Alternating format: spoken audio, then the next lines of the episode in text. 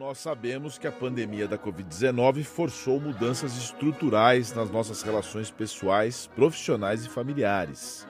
Muita gente tem usado muito mais as ferramentas digitais de comunicação e elas se tornaram cada vez mais essenciais.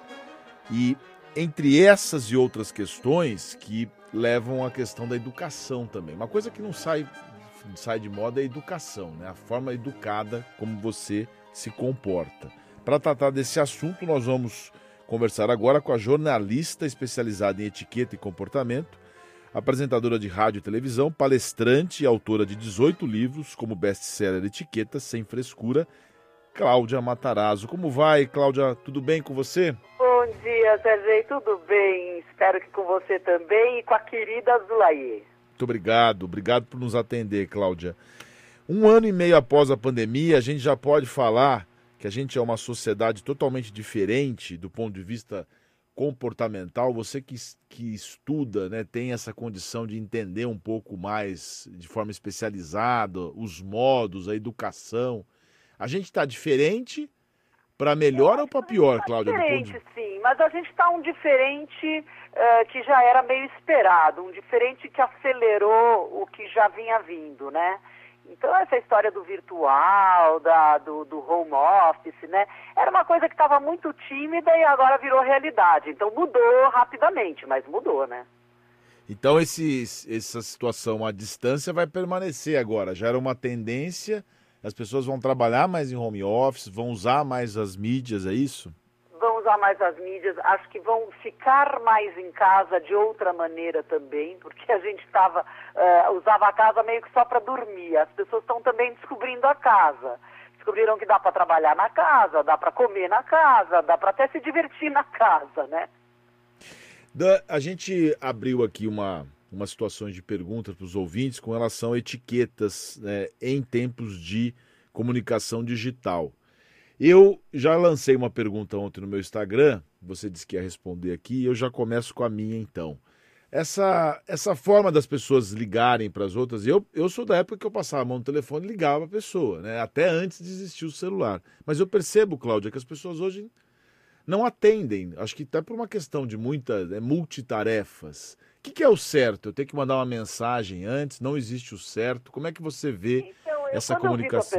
Eu vi a pergunta, eu falei, nossa, será que tem? Aí me, me ocorreu o seguinte, Sérgio, eu acho que assim, com um amigo, você não precisa perguntar, pode falar? Porque lembra, com um amigo você passava a mão no telefone e realmente ligava. E a pessoa falava, ai, não dá para falar agora, vamos falar mais tarde, não sei o quê. Ok. Agora, como a gente está realmente multitarefa, não existe mais aquela figura da secretária, do assessor, do não sei o quê, tem muito menos, né? Todo mundo está fazendo tudo. Eu brinco que eu sou boy da Cláudia Matarazzo, antes não, não era, né?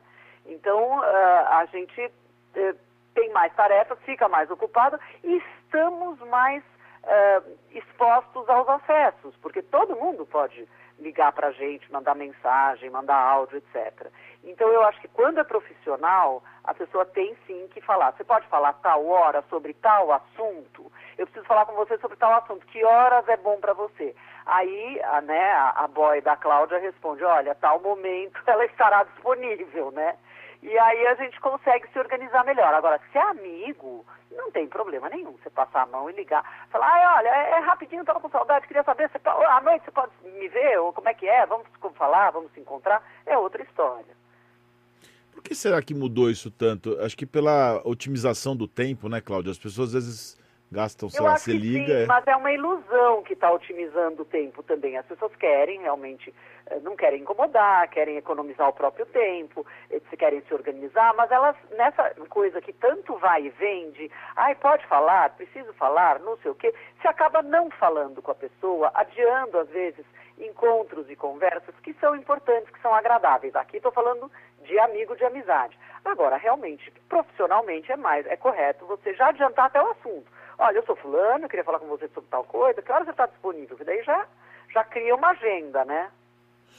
É, o meu irmão Fabrício mandou uma mensagem aqui dizendo assim que às vezes ele acaba não ligando para essa pessoa que pede um horário, né? E acaba dando preferência para quem ligou. Então, às vezes, certeza, você fica recebendo um monte ligou, de mensagem. já ligou, já falou, já resolveu. Eu acho que coisas rápidas e fáceis de resolver, a gente tem que passar a mão no telefone e falar mesmo. Sabe aquela coisa olha, você pode falar, eu só precisava saber isso. A pessoa fala, ah, é isso, acabou, ok. Isso tô, agora estou falando entre colegas de trabalho, uh, chefe com funcionário, funcionário com chefe, que dá para ligar e dá para falar. É mais fácil do que fique, vai e volta, entendeu? Eu acho.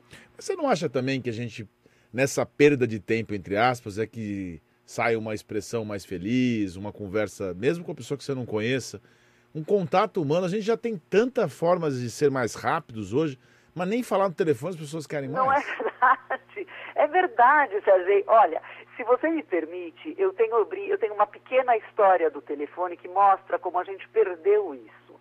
O telefone, quando ele surgiu, ele estava lá né, no começo do século XX, ele ficava, ou final do XIX, não me lembro bem, mas ele ficava fixo, era uma, uma traquitana na parede que era ruim, as pessoas não davam muita importância àquilo, então até falavam de pé, era uma comunicação assim, meio rápida.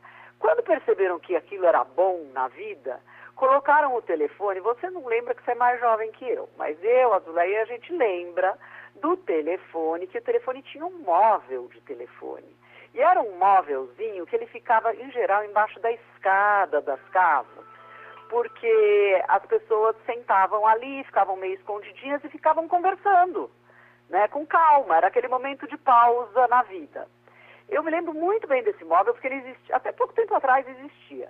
Aí, quando surgiu o telefone sem fio, que as pessoas podiam pegar e andar pela casa, acabou aquele momento pausa porque elas começaram a falar cozinhando, falar fa fazendo outras coisas, e aí chegou o smartphone, celular, esquece né? Então essa pausa é necessária, esse falar com os amigos, isso se perdeu, né? Então eu acho muito simpático, sim.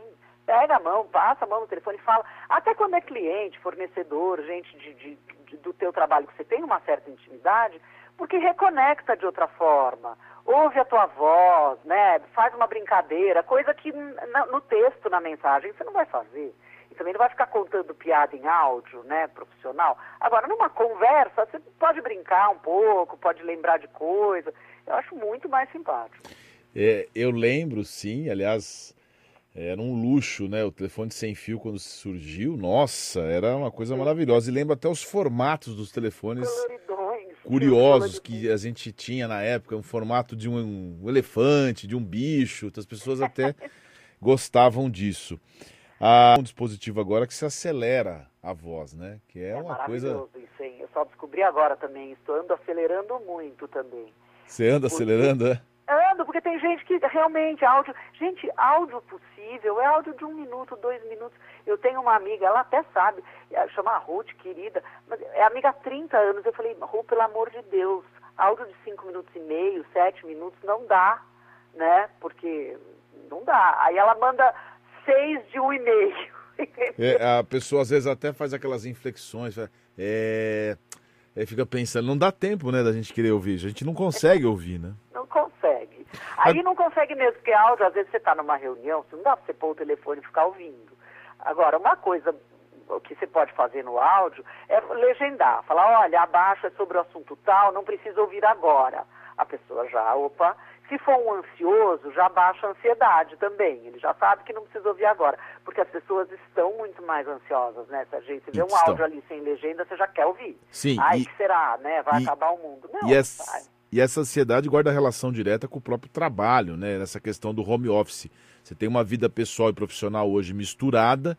E como é que a gente estabelece limites com relação à mensagem de trabalho fora do horário, expediente? Como é que a gente consegue conciliar tudo isso eh, para não ficar mais maluco ainda? Olha, isso é uma coisa muito séria e eu acho que precisa ter um movimento mais organizado uh, com, uh, com as empresas quanto a isso. Porque eu, eu tenho uma filha que está em home office, ela tem 24 anos, advogada. Eu, se eu tivesse 24 anos, eu, eu não daria conta desse, dessa carga de trabalho. Ela começa às 9 da manhã e às 10 e meia continua. E ela fala, pera que eles estão me mandando não sei o quê. Não tem horário de almoço. O que aconteceu com o horário de almoço? Né? As empresas não estão pensando nisso com os seus funcionários. Acho que o RH dessas empresas precisa começar a pensar, olha, tem que ter horário de almoço. Como não tinha antes, a pessoa não saía, ia almoçar, voltava.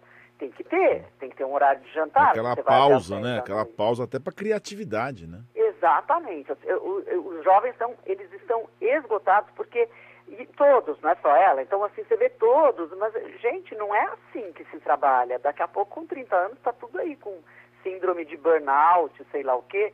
Então, menos, né? Porque é ruim para as empresas também. Não, não, não trabalha tão bem, né? Trabalha impaciente, louco para acabar, cansado, não é por aí.